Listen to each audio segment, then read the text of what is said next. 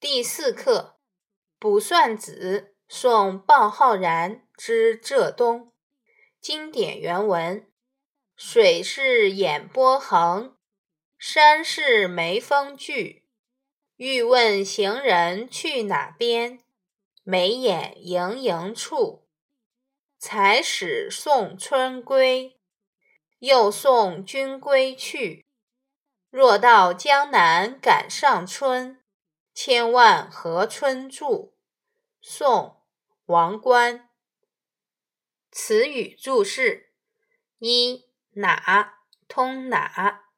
原文意义：长流的江水就像是盈盈闪动的眼波，耸立的山岭就像是翠绿如带的眉峰。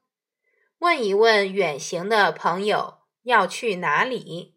回答是：去那水波盈盈、山如绿带的江南浙东。刚刚送走温煦美丽的春天，又要送走情谊深切的朋友。如果到达江南，还能赶上春天的脚步，拜托拜托，千万千万，请爱春惜春，多做一些挽留。让春天的江南更加美丽。简要评述：王观是北宋人，家乡在今天的江苏如皋。他的这首词构思巧妙，比喻生动，情谊真切，语言流利，当时便得到称赏，为人传颂。朋友要去的浙江以东。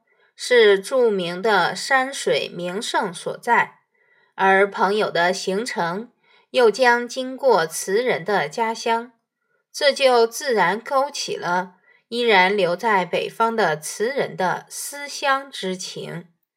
词的上阙点出“哪边”二字，地域就从浙东扩展到了整个江南，与下阙中的江南相呼应。而用眼波与眉峰来比喻山水，不仅生动，而且带着一股灵气，描画出了江南景色的波光翠影。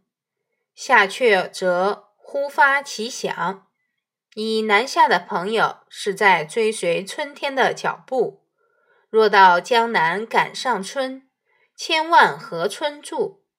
身处北方的词人。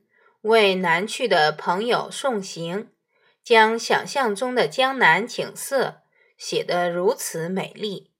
他是把自己对江南故乡的满腔思念，都融入到送别的深情之中了。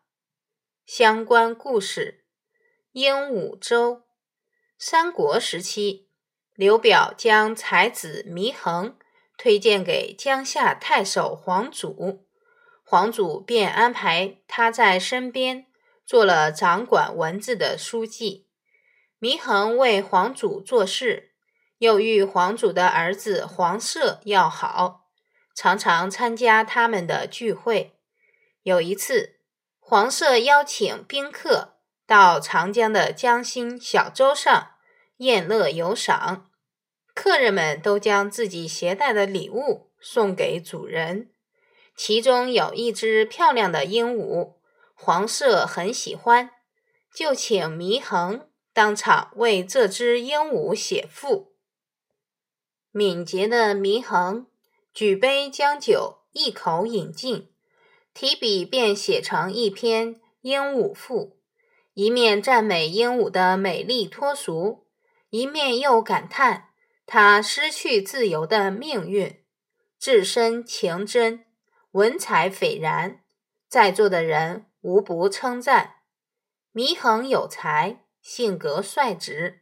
有一次在宴会上出言不逊，得罪了皇祖。皇祖一怒之下，便将他杀害。人们惋惜祢衡的才华，欣赏他的英武赋。为了纪念他，就把当初祢衡作赋的江心小洲。命名为鹦鹉洲。